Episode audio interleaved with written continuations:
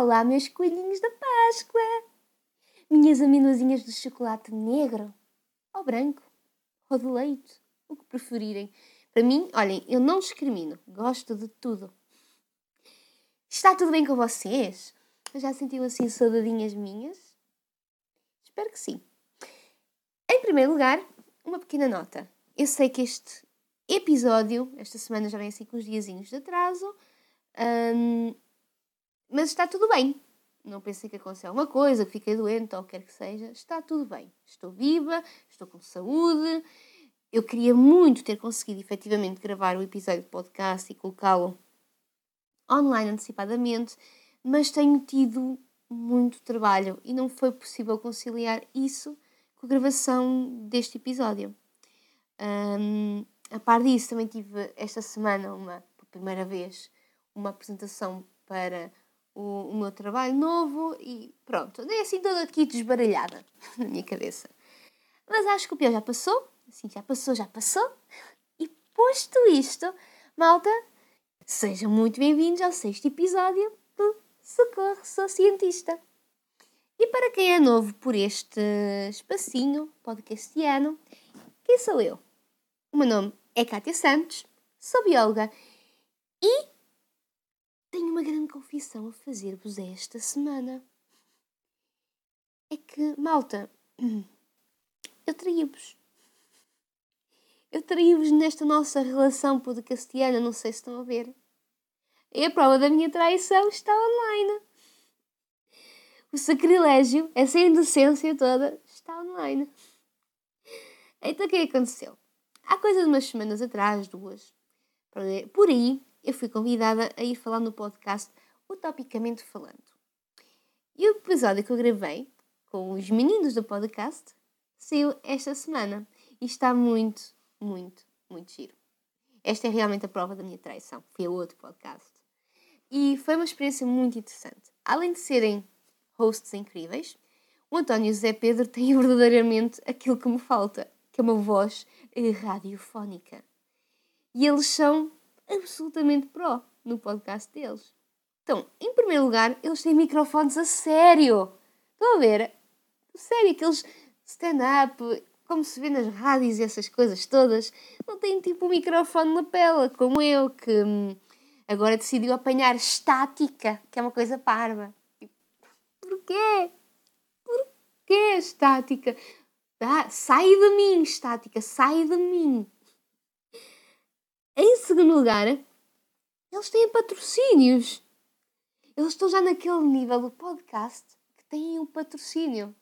Não interessa se, se o patrocínio é grande, se é pequeno, mas têm, não? Eu não tenho. Isso, mas houver assim alguém interessado, né? não vai acontecer ouvir este podcast e quiser patrocinar-me, eu estou aberta. Estou aberta. Estou aberta a, a propostas. Em terceiro lugar, isto sim acho que é o sonho, o mais importante. Eles têm tipo um deus da edição áudio que edita os episódios por eles. E isto, malta, se não é o sonho, se isto não são podcast goals, o sonho de qualquer podcaster amador, não sei o que é que é. Em cima disto tudo, dá mesmo gosto falar com eles. Quer o Zé Pedro, quer o António, são pessoas extremamente cultas, interessantes, com percurso profissional igualmente interessante. E a conversa foi muito utópica, muito utópica. Acho, acho que eles dão bom uso ao nome do podcast deles. E andava aqui mortinha por falar deste intercâmbio. E finalmente posso. Ele está online, está feito, está para o mundo. E de ver, eu vou deixar o link uh, do episódio na descrição deste episódio. Mas pronto, Posto isto, agora que já deixei uh, para fora a minha traição, vamos então falar de ciência. E no menu de hoje eu trago-vos algo diferente e que espero que hum, vos faça sair tanto da vossa zona de conforto como efetivamente me faz sair da minha. Se bem que o conforto e zona de conforto para mim é um bocadinho relativo. Durante toda a minha vida fui tentando fazer isso, sair da minha zona de conforto, da minha bolha pessoal de conforto, ir-me desafiando. Pessoalmente, até acho que é um desafio saudável para nós crescermos enquanto pessoas, crescermos enquanto profissionais e, e tudo mais. E então, eu fiz isso, por exemplo, quando fui de Erasmus, e é toda uma outra história para um outro episódio, e mais recentemente fiz isso quando no ano passado comecei a trabalhar no Porto.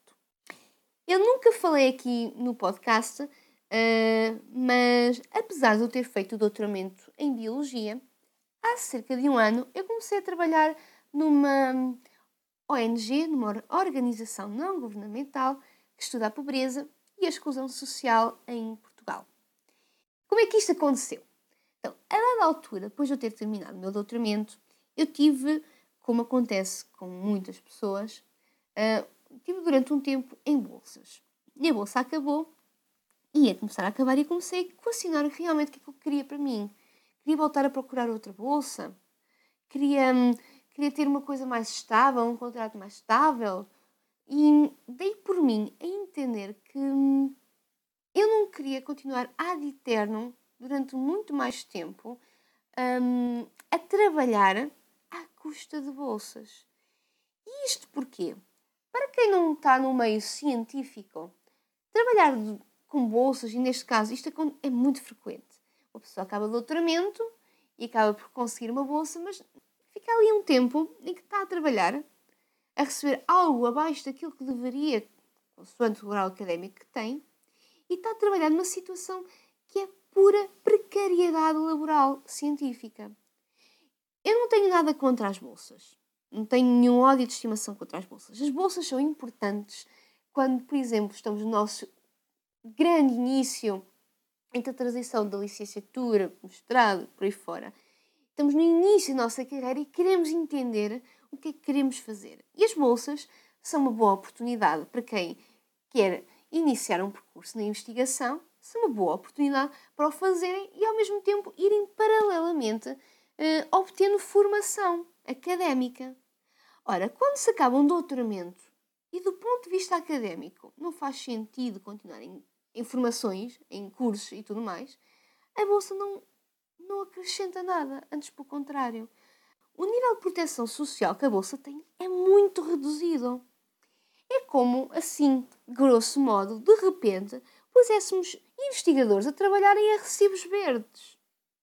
Nada contra as pessoas que trabalham em recibos verdes e nunca desvalorizando o trabalho, mas todos sabemos que é extremamente instável, é extremamente inseguro.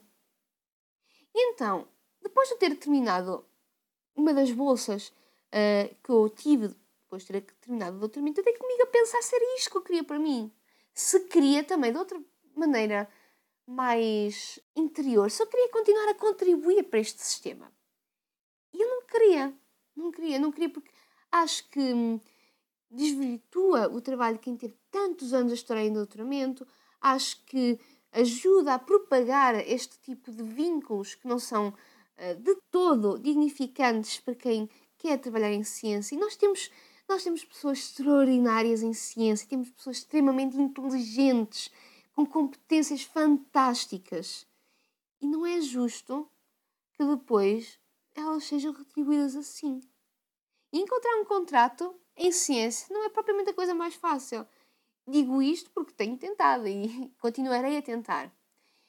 E então, quando, quando eu cheguei àquele ponto, finais de, sei lá, verão de 2019, cheguei a este ponto de ruptura e decidi que eu não ia procurar bolsas neste, neste contexto e iria então focar-me em, em procurar realmente contratos.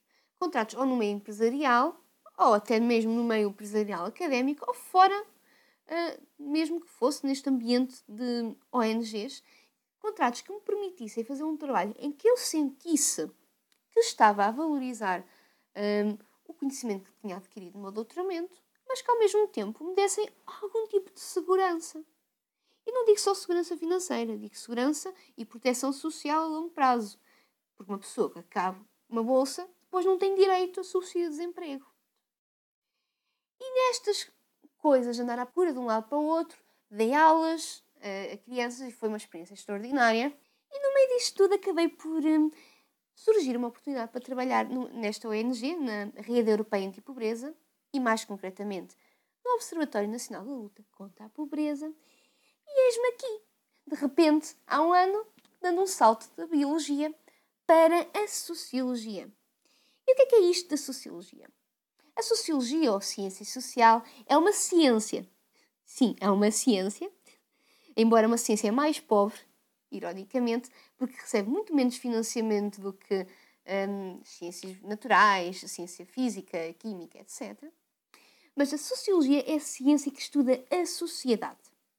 Ciência que estuda, entre outras coisas, padrões de relações sociais, interação social, cultura, vida cotidiana.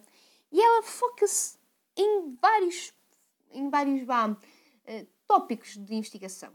Não só inclui também, por exemplo, a estratificação social, classe social, como olha aspectos como a religião, a lei, sexualidade, género e, mais concretamente, no caso da rede europeia de pobreza, foca-se também no estudo da pobreza e dos fenómenos da exclusão social.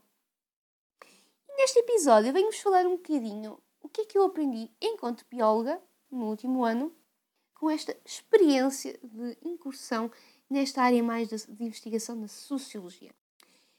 E uma das coisas que eu realmente aprendi em primeiro lugar foi a redefinir aquilo que para mim era pobreza. Nós temos muito esta, esta percepção que a pobreza se caracteriza principalmente como uma carência financeira, como a falta de rendimentos para conseguir ter um nível de vida uh, adequado e ter acesso a condições básicas de vida.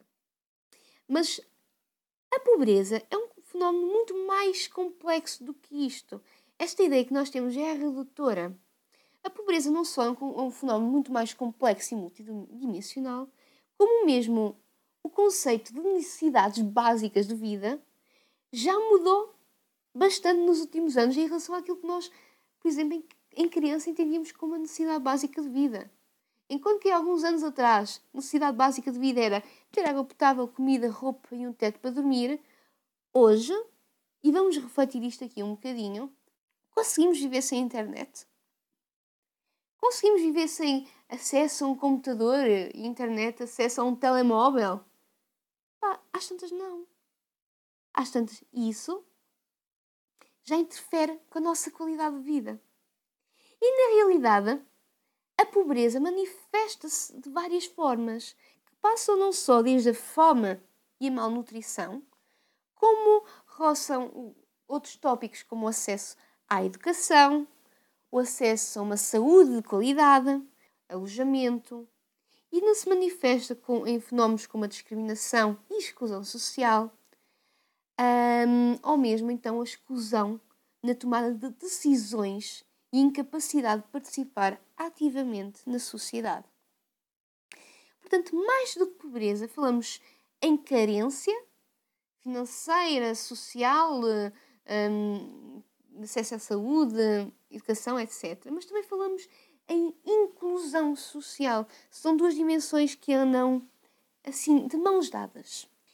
E uma das primeiras coisas que eu fui realmente começando a estudar na rede europeia de pobreza, mais concretamente no observatório, uh, uma das questões que eu fui começando a estudar uh, inicialmente foi a, a forma como o fenómeno de pobreza se manifestava em concreto num grupo social muito específico, nomeadamente entre os idosos. Não sei se têm bem essa noção, mas de acordo com os dados do, do INE, em 2019 havia cerca de 448 mil idosos em Portugal em risco de pobreza e exclusão social. E nós frequentemente hum, não nos questionamos muito sobre estas questões de envelhecimento, pobreza, mas aquilo precisamente, a minha experiência na rede, aquilo que precisamente veio fazer foi pôr-me a questionar com hum, mais fulgor, com mais uh, intenção acerca do nosso futuro. Um dia vamos todos ser mais velhos, acerca também das condições de vida que atualmente estamos a dar às pessoas mais velhas e coletivamente fez-me também refletir sobre qual é o nosso papel individual, qual é o papel do governo, qual, qual é o nosso papel enquanto sociedade na proteção e na valorização dos mais velhos. E entre outras coisas, eu comecei a estudar um bocadinho mais sobre os fenómenos, mais sobre política social e mais especificamente também sobre o papel da segurança social na proteção e na das pessoas contra, contra a pobreza. E no caso dos idosos, nós sabemos né, que uma das principais aspectos que os protege da carência financeira são as suas reformas, as suas pensões de velhice. Mas falamos muito nas notícias e nos jornais, ou ouvimos pelo menos falar muito nos mídias e entre os políticos, acerca disto do que é a sustentabilidade da, das pensões e que, e que, temos que nos reformar, reformar mais tarde ou reduzir o valor das pensões. Fala-se muito do fator de sustentabilidade e hum, achei que seria interessante hoje vir aqui esmiuçar um bocadinho este tópico. Então, qual é o papel exatamente das pensões da Segurança Social? Quando uma pessoa atinge a idade da reforma, e isto aqui é um bocadinho questionável, acho que devíamos coletivamente todos agarrar e pensar um bocadinho qual é o papel da pessoa mais velha, mais envelhecida na nossa sociedade. Para terem uma noção, Portugal é um país cada vez mais envelhecido, aqui não há dúvidas, mas acima de envelhecimento estamos a decrescer no que toca à população. Isto significa que daqui a 2065, se nada mudar, se o nosso crescimento populacional continuar a baixar, vamos ter ainda mais idosos, apesar sobre pessoas em idade ativa. Ou seja, o índice que mede este, este grau de dependência, que é o índice de dependência dos idosos, em 2019 andava a rondar os 37, 36. 37, 36 idosos por 100 pessoas em idade ativa, que é a idade compreendida entre os 15 e os 64 anos. Em 2065, prevê-se que este rácio aumente para 71. E isto vai ter um peso tremendo na forma, vai ter implicações tremendas, não só ao nível da sustentabilidade da nossa segurança social, mas também ao nível da, da sustentabilidade do nosso Sistema Nacional de Saúde, do, cresci do crescimento económico do país, uh, da educação, entre outras coisas. O envelhecimento tem efeitos não só ao, do ponto de vista económico e do peso que as pensões que as pessoas mais velhas vão ter, mas também tem este reflexo muito duro no mercado de trabalho e no crescimento económico do país, porque são menos pessoas que estão a trabalhar. E aqui temos que começar possivelmente a equacionar e pensar: será que faz sentido uma pessoa que se sente ativa, que quer continuar a trabalhar, ser literalmente excluída do mercado de trabalho porque atinge a idade da reforma? Por outro lado, há pessoas que nitidamente o percurso laboral que tiveram causou um desgaste tão grande nelas que elas chegam perto da idade da reforma e já não têm capacidade de trabalhar. Faz sentido irmos adiante sucessivamente a idade da reforma por causa de uma sustentabilidade financeira? Qual é a função do sistema de pensões português? É literalmente proteger uma pessoa quando ela sai do mercado de trabalho. Porque quando uma pessoa se aposenta, a sua fonte principal de rendimentos perde-se. A pensão de velhice visa, de alguma maneira, colmatar esta perda de rendimentos para que, então, o idoso aposentado consiga ter os recursos financeiros para ter um nível de vida digno e conseguir participar ativamente em sociedade. Há, portanto, aqui, quando olhamos para o sistema de pensões, duas componentes que temos que olhar. A sustentabilidade financeira, que tem a ver com aquilo que entra e aquilo que, o gasto e a despesa e, e, o, e a receita da segurança social, do nosso sistema de comparticipações, pronto. E a sustentabilidade social, que é o grau de eficácia que a pensão tem na proteção do idoso contra o risco de pobreza. E vamos aqui pensar coletivamente. É óbvio que é importante mantermos uma sustentabilidade financeira boa do nosso sistema de pensões, mas se isso for feito e comprometer a sustentabilidade social da pensão, ou seja, se for feito à custa do adiamento da idade da reforma em pessoas que já não conseguem trabalhar mais, ou for feito à custa da redução do, da pensão dos mais velhos, acham mesmo que os vai proteger do risco de pobreza? Em 2019, a taxa de risco de pobreza e exclusão social entre idosos rondava os 20%.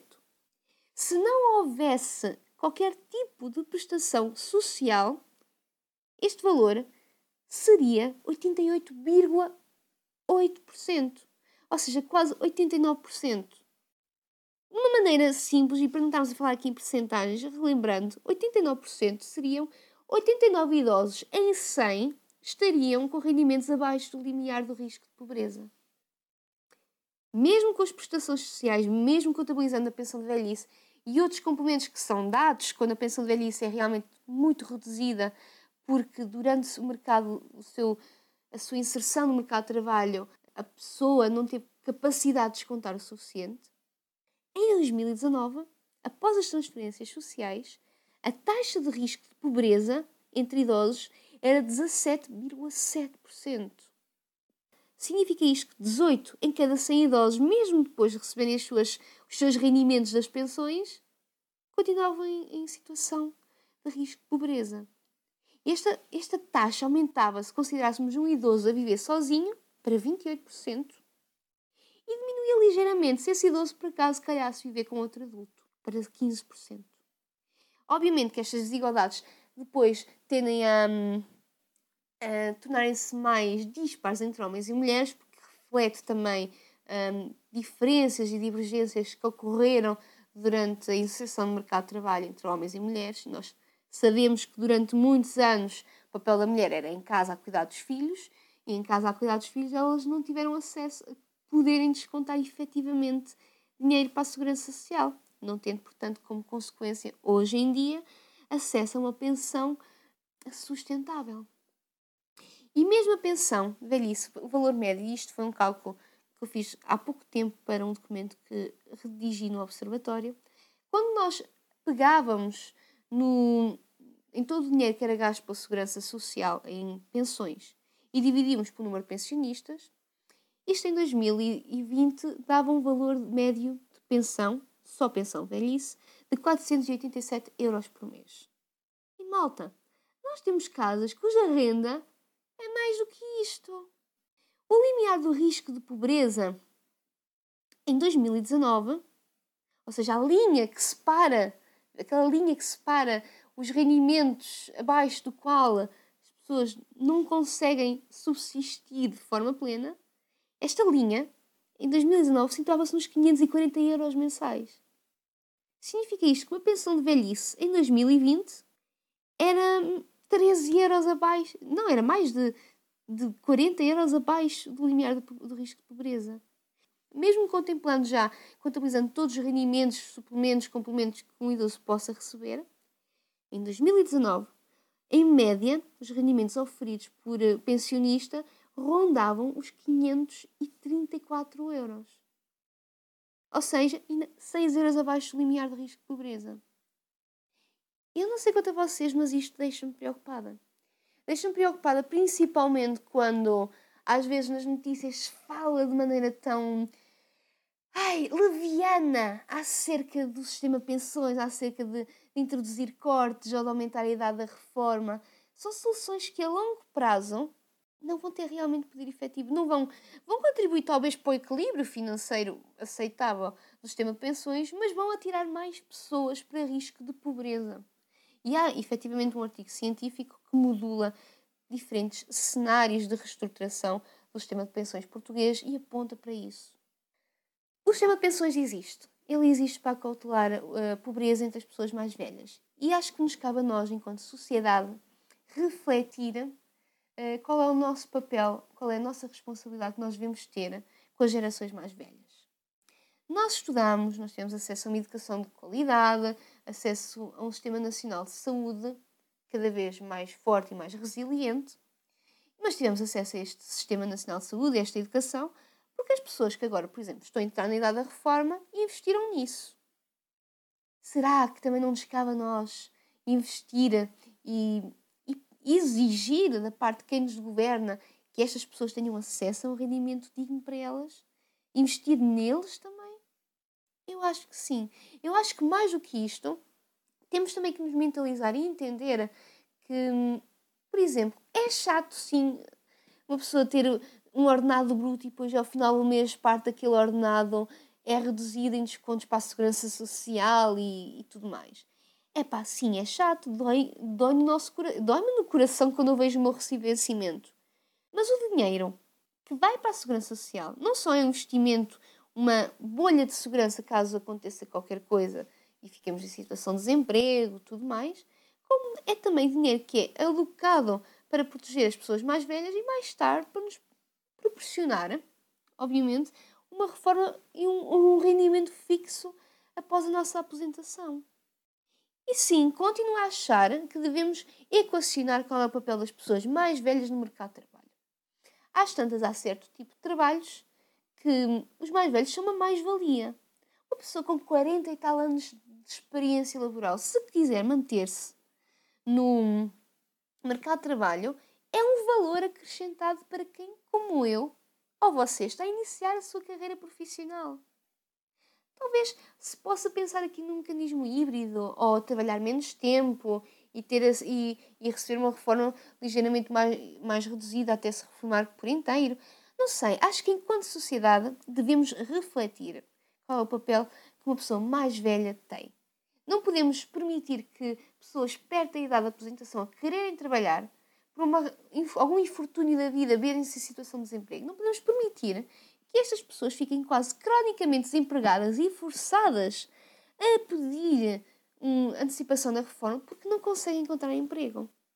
Da mesma forma, não podemos aceitar que pessoas que estão no seu limite físico e não podem trabalhar mais sejam forçadas a trabalhar até aos 66 anos e 6 meses porque a lei assim o diz. Por outro lado, devemos também aqui equacionar e pensar qual deve ser o papel do Estado no financiamento do sistema de pensões. Atualmente, o Estado não, não coloca nenhum dinheiro sobre o sistema de pensões em, Portugal. O sistema de pensões é totalmente comparticipado pelos, basicamente pelos descontos que nós fazemos enquanto trabalhadores.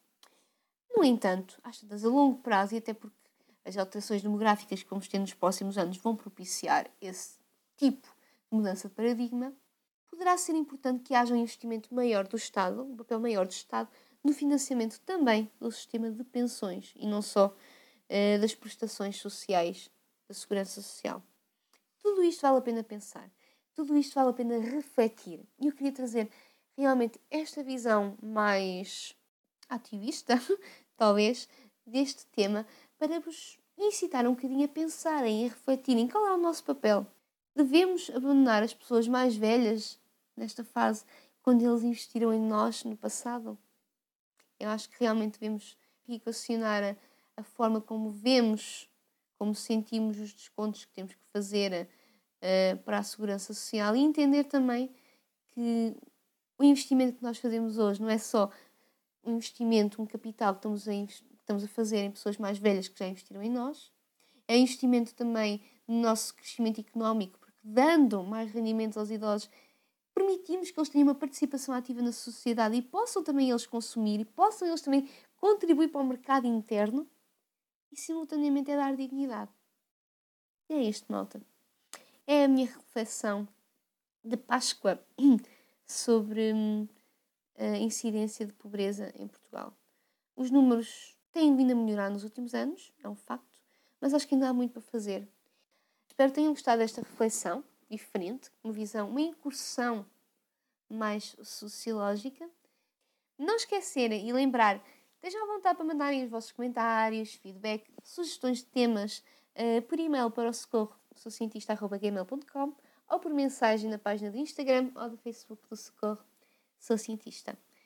De mim, da minha parte, por hoje é tudo. Obrigada por estarem desse lado. Um beijo muito grande. Não se esqueçam de partilhar, de divulgar este episódio, se assim o quiserem com os vossos amigos e beijos no próximo episódio.